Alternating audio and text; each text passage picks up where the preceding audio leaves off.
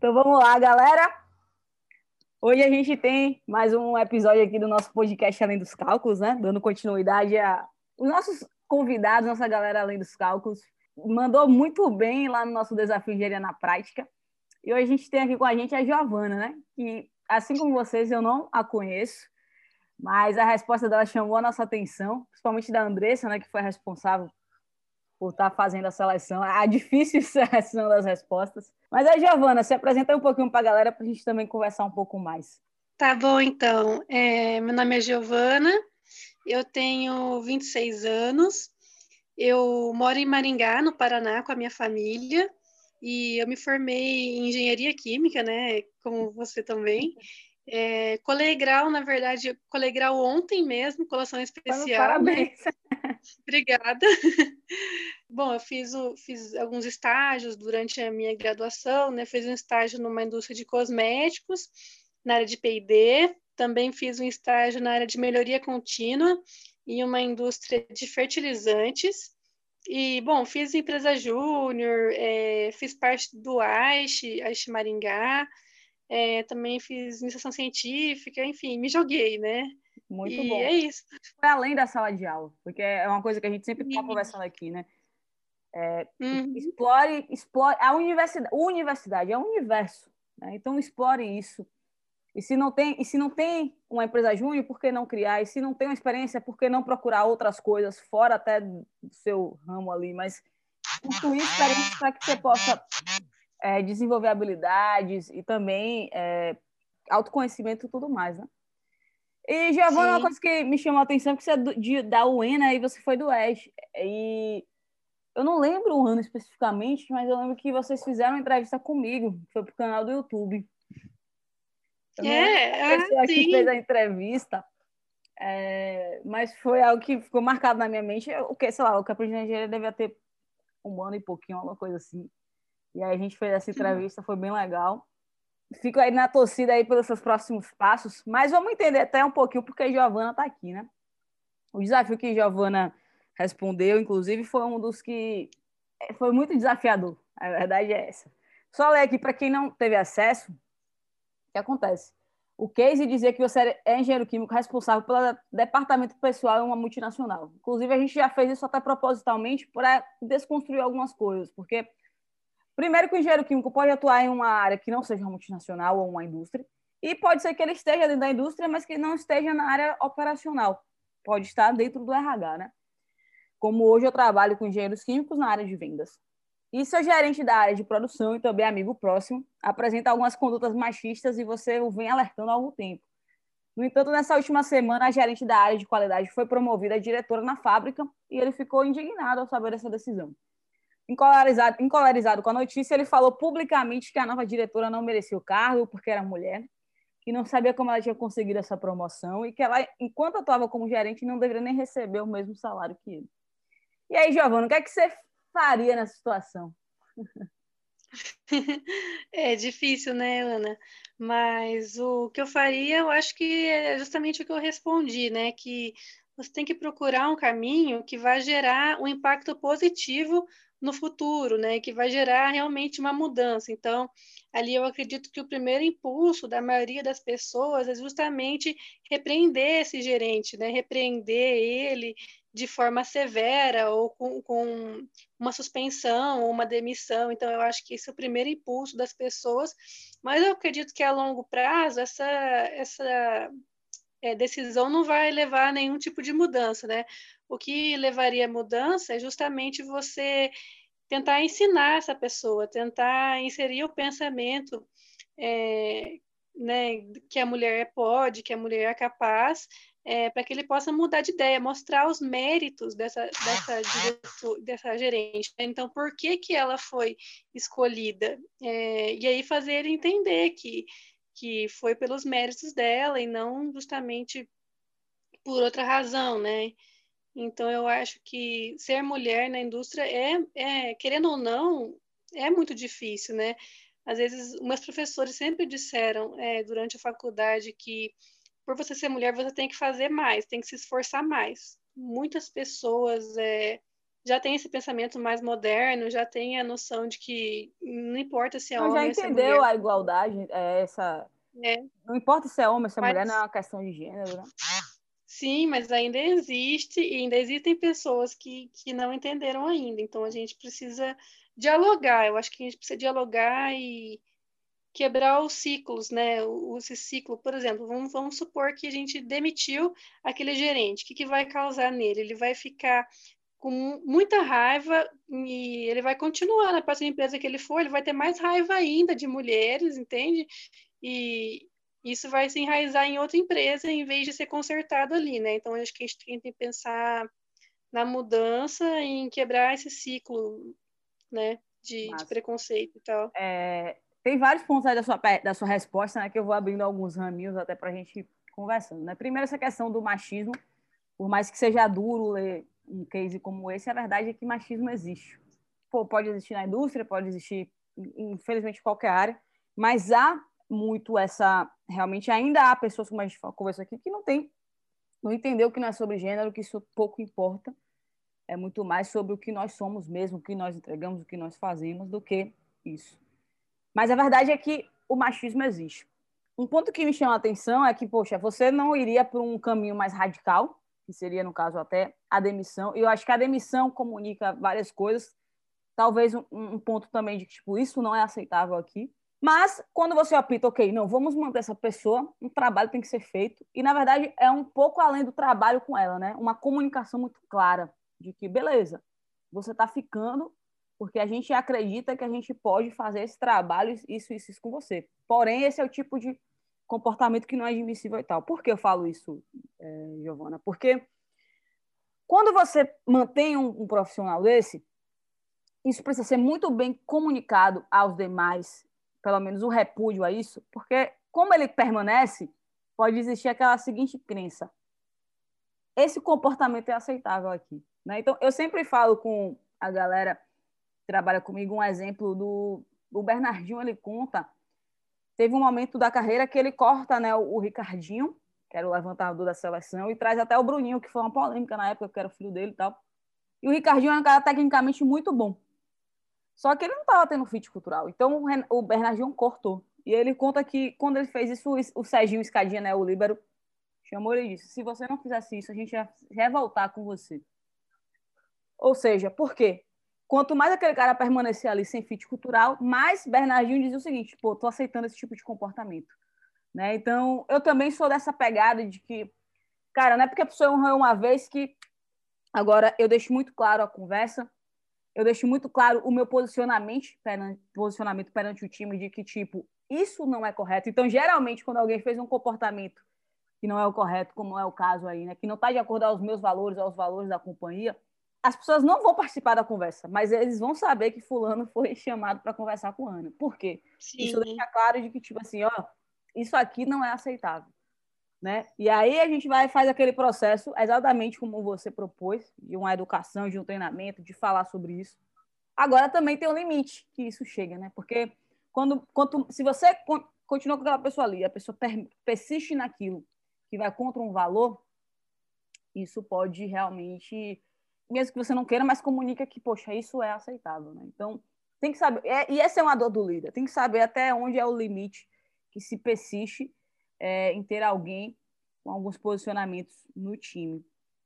E teve um outro ponto que você falou que também é, me chamou a atenção, que foi essa questão quando se fala né, que suas professoras comentavam sobre ser mulher na indústria. Eu, eu, me conecto muito com esse tema porque eu já compartilhei isso com algumas pessoas que aprendi na engenharia, não sei, não sei se todo mundo sabe, mas hoje você tem quantos anos? Eu tenho 26. 26, né? Quando eu me formei em engenharia química, eu tinha 23, Gil. E aí eu recebi a missão de coordenar um, uma área de produção com mais de 50 operadores, e todos homens. Na verdade, eu fui a primeira mulher engenheira na área de produção. Já existiam engenheiras, mas em outras áreas. Na área de produção, não tínhamos nenhuma. Operadora, não existia onde eu trabalhava, né? E aí a gente começou esse trabalho, inclusive, e aí entra talvez uma sacada para alguém que estava no RH, né, que era seu posicionamento. Hoje as empresas têm falado muito sobre diversidade e inclusão e têm criado programas. Então, onde eu trabalho, a gente tem um programa chamado Ser Plural, onde a gente tem alguns pilares. o Pilar, elas, inclusive, fala sobre isso, sobre a gente trazer essa igualdade entre os gêneros, a gente possa ter mulheres ocupando mais espaços, homens ocupando algumas áreas, por exemplo, a gente tem área lá que, tipo, financeiro, só tem o gerente homem, o resto é tudo.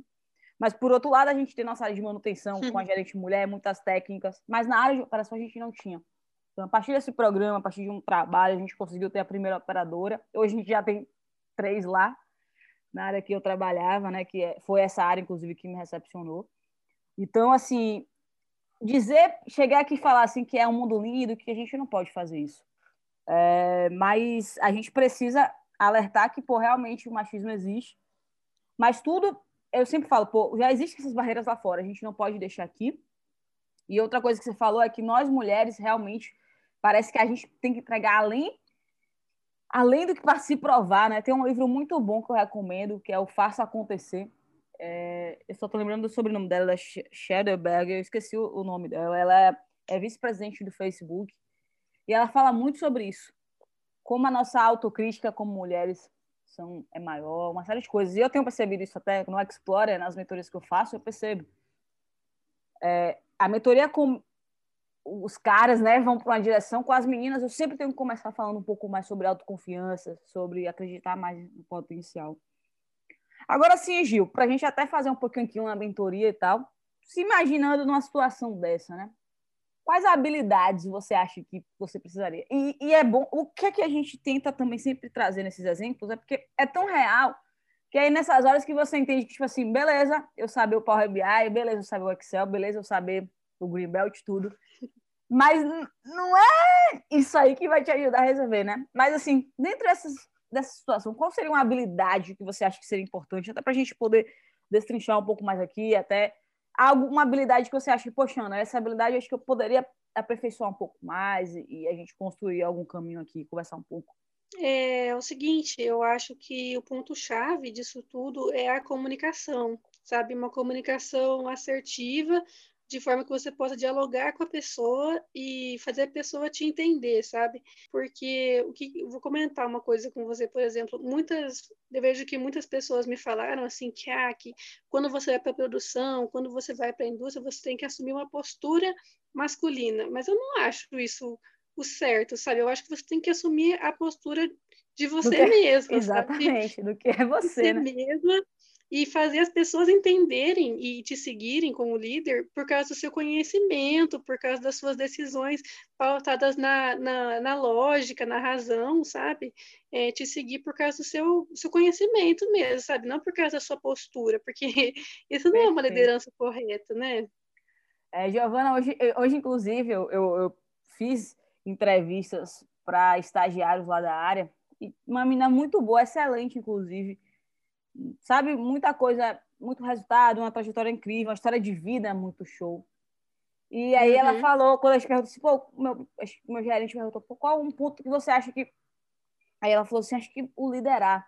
Tal. Aí, aí, não, o que especificamente não liderar? Aí ela falou assim, é eu acho que eu não consigo ser, ter pulso firme, né? E, assim, Giovana, uma coisa que eu descobri, acho que não tem, um, não existe uma fórmula de liderança. Eu acho que tem que ser exatamente como você falou, não é assumir uma, uma capa ou um escudo de que sou assim e é assim que vamos respeitar, não. É o que você é. Então eu tenho um perfil que, inclusive, a, a galera. Pô, eu nunca gritei, eu nunca.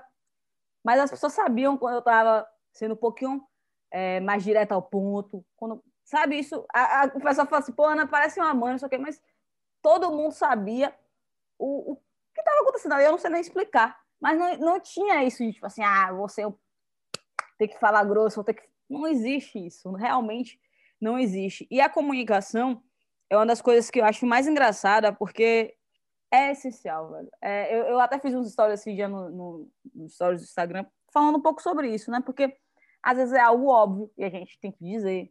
É, poxa, imagine, né?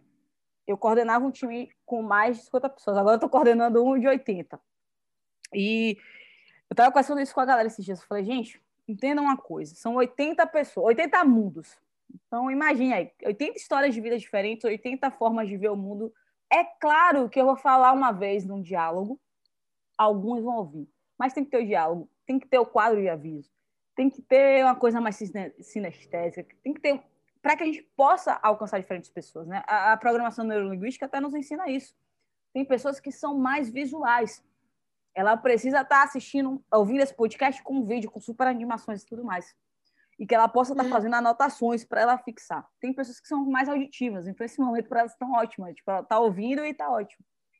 Tem pessoas que são sinestésicas, então a gente tem que fazer ela sentir para aquilo processar. Né? Então, realmente não tem jeito. É um processo de entender muito do outro, né? E, e também se responsabilizar pelo que o outro entende, que esse é um dos pressupostos da PNL que mais gera assim, pô, a PNL diz, você é responsável por aquilo que o outro entende. Então, você é responsável por aquilo que você comunica. Então, se eu comuniquei A e o outro entendeu B, você é responsável por isso. Você tem que entender qual foi. Beleza, ele tinha filtros e na sua comunicação isso não ficou claro. Talvez um contexto que não foi trazido muito bem, uma abordagem, enfim. Agora sim, Gil, se você pensasse assim, de 0 a 5, como é que você hoje avalia a sua comunicação? E eu falo comunicação não somente oratória, né? Mas pensando, inclusive, é, comunicação com as pessoas, até projetando talvez um pouco das suas experiências aí que você trouxe de estágio e tudo mais. Que é que, de 0 a 5, como é que você avalia a sua comunicação hoje? Olha, hoje eu avalio ela como um 3, porque eu sinto que eu ainda posso melhorar muito, sabe? mas eu já evolui muito, sabe? É, no meu estágio na parte de melhoria contínua, eu precisava me comunicar tanto com os operadores quanto com os gerentes, sabe? Então, é, eu aprendi que na hora de você se comunicar, você tem que esquecer ali, esquecer cargos, esquecer funções e comunicar de pessoa para pessoa, sabe? Para que isso possa é, gerar assim uma identificação, sabe? Um entender é. o lado do outro, você explicar o que você precisa, por que você precisa, por que é importante, sabe? É, isso vai muito do, do, do, jeito que você trata as pessoas, o respeito com as pessoas, sabe? Porque o, o cara tá fazendo o trabalho dele lá, sabe? Uhum. Então você tem que chegar no momento propício, porque ele não pode parar a função dele só para te ouvir, porque você quer naquela hora, sabe? Então tem o momento correto, a forma correta, o, o, modo respeitoso de se falar, respeitando a experiência que aquela pessoa tem e entendendo que, que não é você que vai aprender com ele, ele também vai aprender com você, sabe? Então, acho que, acima de tudo, lembrar que as pessoas são pessoas e não cargos e funções, sabe?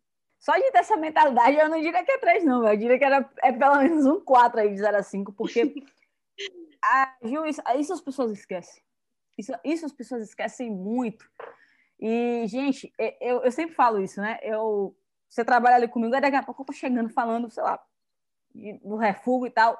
Eu esqueço de trazer o contexto, porque tá tão claro na minha mente. Eu começo a falar, e a pessoa olha para mim e fala assim: ah, você tá falando do quê? Aí eu, aí eu lembro que eu não contextualizei. Às vezes a pessoa tá imersa em outra coisa, pensando em outras coisas, né? É, e assim, parabéns, parabéns mesmo por essa percepção. Você tá à frente e continue com essa humildade e com esse, acho que a palavra que você usou que define muito essa questão da comunicação, Gil, é isso, respeito. O respeito ao que o outro é e entender que tipo assim, como nós somos diferentes, eu preciso conhecer dele para que essa comunicação seja muito efetiva. Então, muitas vezes eu vejo pessoas reclamando muito, ah, velho, eu falei, eu não acredito que fulano não conseguiu fazer. Mas como foi essa forma que você falou?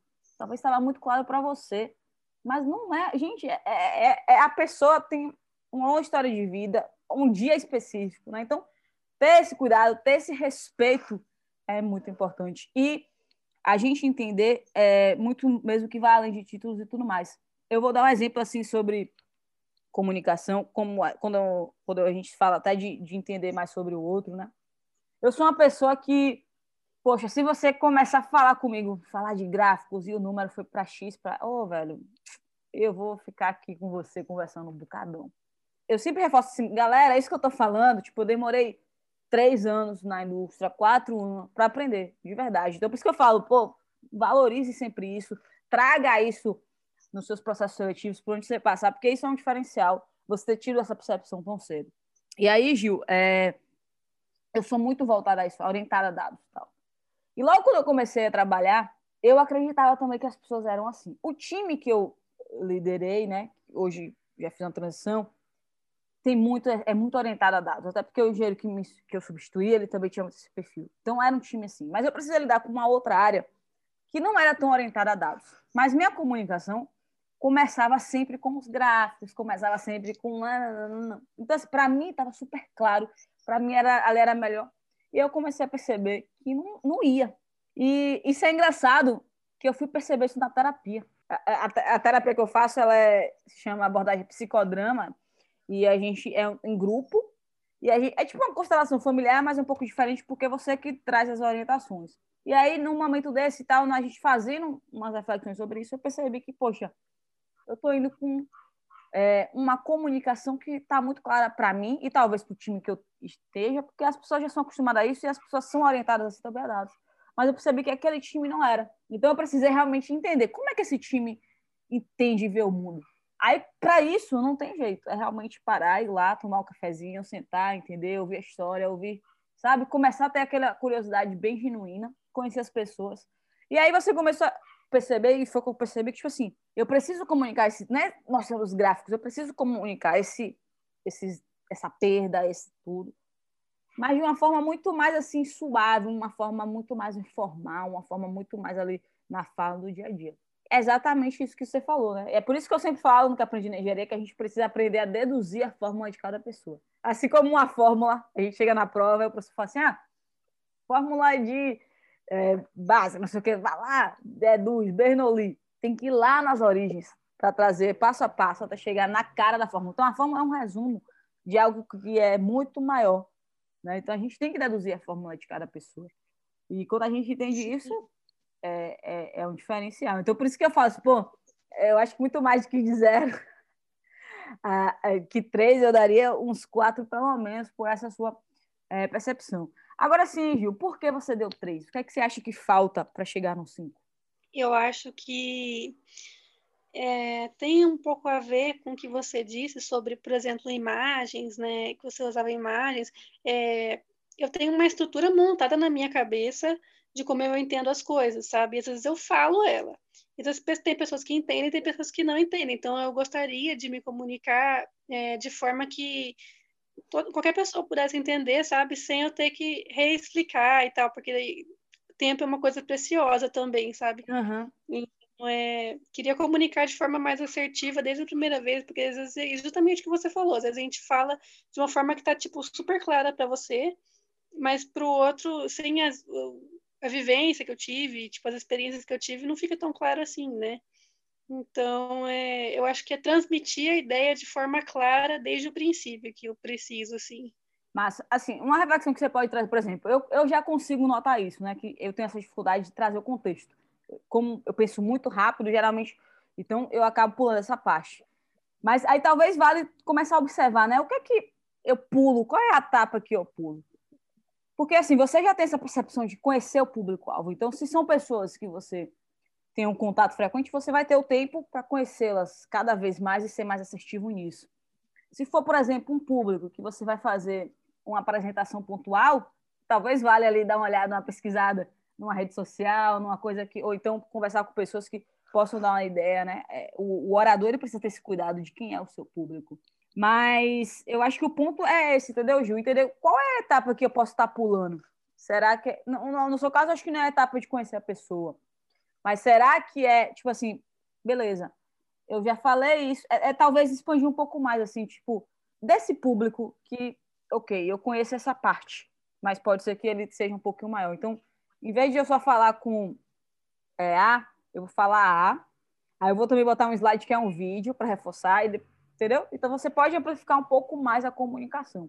Mas, assim, é, o imprescindível, acho que você já faz, que é esse conhecimento de qual é o público e do que é que eles esperam para você ser um pouco mais assertivo.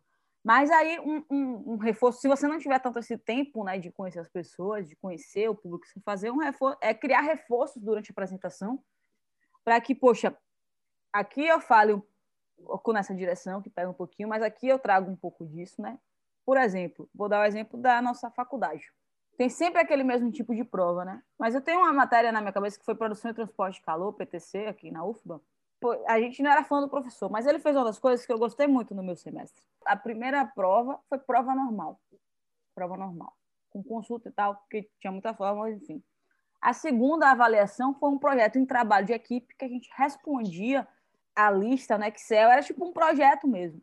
E a terceira foi uma aula, que inclusive eu brinco com a Andressa que o que aprendi na engenharia nasceu nessa aula, porque a gente fez aula juntas e foi uma aula super prática. Assim, a gente levou maquete com isopor para a galera montar. A gente fez um joguinho com pontuação no Excel. Foi muito legal. O que é que eu estou te falando aqui? Eu vi o mesmo conteúdo de três formas, né? Fui avaliada de três formas. Então, se eu não entendi muito bem na vez que eu escrevi, eu tive a chance de aprender um pouco mais fazendo o projeto e ainda mais se fosse o caso ensinando as pessoas, né? Então, acho que é entender isso, é associar o que você do público que você vai estar fazendo e trazer esses reforços na comunicação. Por exemplo, hoje, estando líder, e talvez, muito possivelmente, como você trabalhou aí uma área de melhoria contínua, você percebeu que, pô, você podia fazer ali uma metodologia algo, mas tinha que ter uma coisa escrita, né? No TPM a gente chama de lição ponto a ponto, tinha que ter alguma informação num, numa TV passando, enfim, uma série de coisas para criar reforços e atingir pessoas diferentes. O ponto-chave, assim, uhum. é, Gil, eu acho que é quando você entende, né, tem essa avaliação, é realmente encontrar o caminho, mas assim, sem se cobrar tanto de que, tipo, ah, eu não estou sendo tão assertiva. Porque, na verdade, a gente, você tem que ser assertiva para o máximo de pessoas. Se vai conseguir o 100%, acho que isso é uma questão de tempo e às vezes não vai conseguir realmente 100%. Esses dias uhum. eu fiz um, participei de um workshop tal, dentro da condução. Tiveram pessoas que deram feedbacks é, excelentes. E teve uma pessoa que não deu feedback, falou assim, deu feedback. Aí eu falei, massa, preciso de dados e fatos, preciso entender que a gente pode melhorar. Mas tem que ter dado e fato porque eu preciso entender qual foi essa percepção. Porque, pelo geral, não foi algo específico, generalizado. Então, existiu algo que essa pessoa tinha de expectativa, que essa pessoa enxerga o mundo, e eu não consigo comunicar. Então, eu preciso de dados e fatos para entender isso. Beleza? Tem algo mais aí que você queira falar? Alguma coisa ou sobre o case, ou alguma coisa sobre. Além dos cálculos, você queira trocar uma ideia? Amanhã eu vou começar meu novo trabalho, né? Ah, e tô nervosa. Porque, peraí, eu, eu falei até de processo seletivo, porque você falou no Instagram, pô, Ana, eu vou fazer tal processo tal. Eu tava na dúvida se você já tinha. Bom, mas... aquele processo é, eu passei, mas eu não vou, não vou pegar aquela empresa ah, porque ah, aquele processo de estágio e agora eu, eu passei num, numa efetiva aqui na Coca-Cola ah. da minha cidade, sabe? Ah, massa. Então, massa. Eu tô, tô um pouco nervosa, assim, porque amanhã vai ser o primeiro dia, né? Vai ser treinamento, possivelmente, mas Engraçado. Tô, tô firme, assim. Engraçado é que, tipo assim, eu não sabia, mas eu tava aqui, tipo assim, pô, a Giovana tá no caminho, Giovana, porque pela sua experiência, né? E o pouco que a gente conversou aqui já ficou muito claro assim que a sua mentalidade, a forma como você tem conduzido a sua carreira, já entendeu muitas coisas, né? Gil, assim, o que eu posso te hum. dizer, é, inclusive eu recebi essa pergunta um dia desse nos stories do Instagram e esse vídeo está gravado, ele já está programado no YouTube, ele vai sair por esses dias, tá? O pessoal me pergunta exatamente isso, Ana. Eu começo, no caso dela, era numa terça-feira. Quais são as, quais são as dicas que você dá, né? Então, assim, primeiro ponto, acho que, que tem um ritual antes de sair da sua casa. Então, se gosta de fazer uma meditação, se gosta de tomar um belo café, faz algo que realmente te energize, né? Cria esses rituais para que você saia todos os dias energizada, principalmente no primeiro dia, né? Essa energia vá muito aí. Uma coisa também que eu sempre falo, assim, é a gente... Um, a xícara vazia, né? Porque um, um, uma xícara que ela tá cheia, se a gente tenta colocar algo mais, o que, é que acontece? Ela transborda. Mas se a xícara está vazia, vai entrando, né? Então, vai com esse sentimento da xícara vazia, para que, pô, por mais que incrível que tenha sido suas experiências prévias, esvazie essa xícara e, e amanhã se permite, e nesses próximos dias, nesse próximo desafio, se permite a, a descobrir, a encher com o que tem lá, né? É, acho que é essa coisa do aprender, de reaprender, aprender, é, vai acontecer, né? Eu, como eu falei, eu quase quatro anos numa área, tem menos de um mês que agora eu mudei para outra. E, poxa, por mais que eu tenha um tempo ali, por mais que eu já conheça, a xícara tá vazia. E eu sempre converso galera, é um processo novo, é, são pessoas novas, eu vou entender ainda da máquina, eu vou entender, né? Então, assim, manter essa xícara vazia. E ter isso que você tem aí claramente, que é essa curiosidade genuína de conhecer as pessoas, de se relacionar com elas. Porque eu acho que, assim, Gil, você já entendeu, né? No fim, eu sempre falo isso, no fim e também no começo é sempre sobre pessoas pô, independente se é uma posição de liderança ou não, independente do que seja, se tem mais uma pessoa só com você ou sem, são pessoas, né? Os processos, eles demandam pessoas. E eu vou te dar uma dica extra, até para você para quem está ouvindo esse podcast. No final do ano passado, foi em outubro, eu recebi o prêmio Valuable Young Leaders, que é uma é um prêmio, um reconhecimento do Instituto Anga tal. E os 30 finalistas acabam fazendo parte da comunidade. E aí, a gente sempre tem é, masterclasses. E no final do ano passado, a gente teve uma masterclass muito boa com o Augusto Júnior, que é diretor do Instituto Anga, e ele deu uma dica para quem está começando um desafio profissional. Então, seja alguém que vai começar assim como a Gil amanhã, seja alguém que, poxa, é, como eu, fez uma estava um tempo na área, mas agora recomeçou tudo, ou seja, alguém que ainda vai começar, né? Ele falou duas coisas. Primeiro, tem a fome. Então, acho que a xícara vazia é bom por isso, porque se tá com fome, vão encher essa xícara. Tenha muita fome de conhecimento, muita fome de conhecer as pessoas, de conhecer do processo, de conhecer das coisas. E uma coisa que ele falou assim: acelere seu aprendizado. Nos 30 primeiros dias, acelere seu aprendizado. O máximo que você puder aprender, aprenda. O máximo, sabe? Então tenha muita essa curiosidade, sem muita cobrança e tudo mais, mas se joga aí, porque isso vai fazer uma grande diferença. Qual vai ser a área que você vai trabalhar, Gil? Vai ser na qualidade. E eu nunca trabalhei na qualidade antes. Não, a xícara vai vazia e vai ser muito legal. Acho que, pelo que você falou, você fez estágio de melhoria contínua, você vai trazer isso, você vai ver que as coisas vão se conectar. E muito obrigada aí também pela sua contribuição. Eu acho que a gente. É isso que a gente tenta ao máximo dentro do Explorer, criar as conexões, estimular isso dentro do próprio que aprendi na engenharia, porque não é só a Ana, ou Andressa, ou nossos mentores, mas vocês também têm muito a nos ensinar. Então, cada resposta dessa, cada experiência, cada visão, né? Eu fico feliz demais de conversar com você. Os cases que já estão lá no, no podcast, pessoal, assim, maravilhoso. Então, muito obrigada, Gil. Se você tiver alguma coisa que você também queira acrescentar, fique à vontade aí. Uma dica, algo que você queira, ó, galera, se conecta com isso.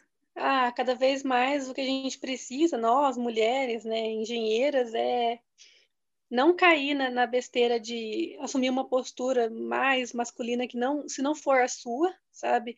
A gente tem que, acho que a gente tem que olhar para dentro e perguntar para nós mesmos por que eu acredito que essa pessoa deva me ouvir e mostrar isso para ela, sabe? Então, sendo você com a sua personalidade, não precisa ser mais masculina, não precisa mudar quem você é, só precisa mostrar o porquê você deve ser ouvida, né?